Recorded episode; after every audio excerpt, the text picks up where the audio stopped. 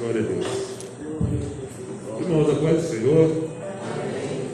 Graças a Deus, nós estamos aqui nesta manhã, felizes pela oportunidade a qual Deus tem nos dado. Eu confesso aos irmãos que há poucos dias eu estava lá na minha casa, eu estava assistindo aqueles vídeos dos cultos e me bateu uma saudade muito grande, porque é bom estarmos reunidos, né? Graças a Deus, Deus nos deu a oportunidade de estarmos aqui novamente para louvarmos e adorarmos a Deus. Eu tenho convicção que todos aqui têm mais do que motivos para adorar a Deus. Porque Deus tem cuidado de nós, amém? Vamos abrir nossas Bíblias em nome de Jesus. Evangelho de Jesus, segundo escreveu João, capítulo de número 4, em nome de Jesus. Evangelho segundo escreveu João, capítulo de número 4, a partir do verso de número 23, em nome de Jesus. Deus seja louvado. Glórias a Deus. Aleluia. Todos acharam? Amém. Diz assim: Mas a hora vem, e agora é, em que os verdadeiros adoradores adorarão o Pai, em espírito e em verdade, porque o Pai procura os tais que assim o adorem.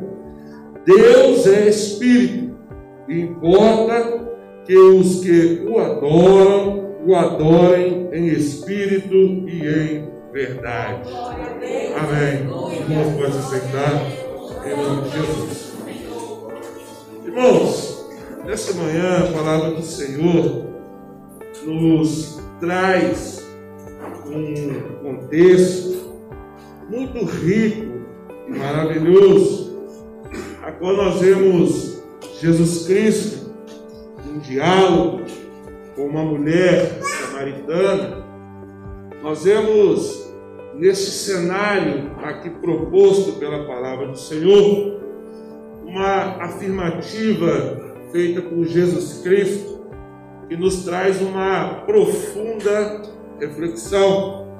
Nós aqui estamos nesta manhã e eu costumo sempre dizer que nós devemos ter certeza e clareza do que nós fazemos ou para que aqui nós estamos.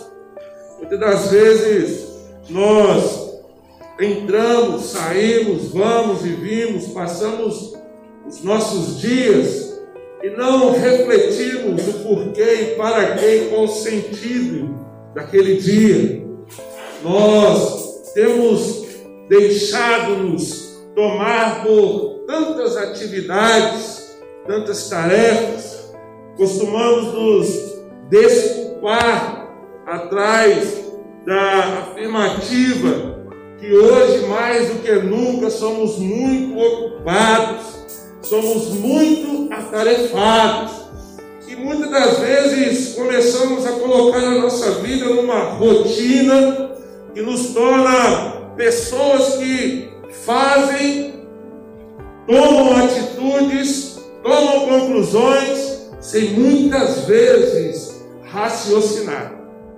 E aqui a palavra do Senhor nos traz, como eu já disse, Jesus Cristo conversando, falando e ensinando a uma mulher de Samaria.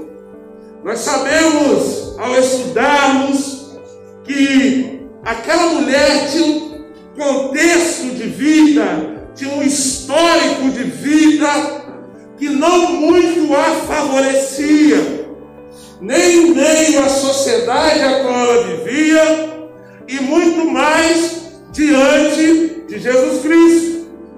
Nós vemos que Jesus Cristo estava de passagem por Samaria. Nós vemos que Jesus Cristo, ele se assenta no poço.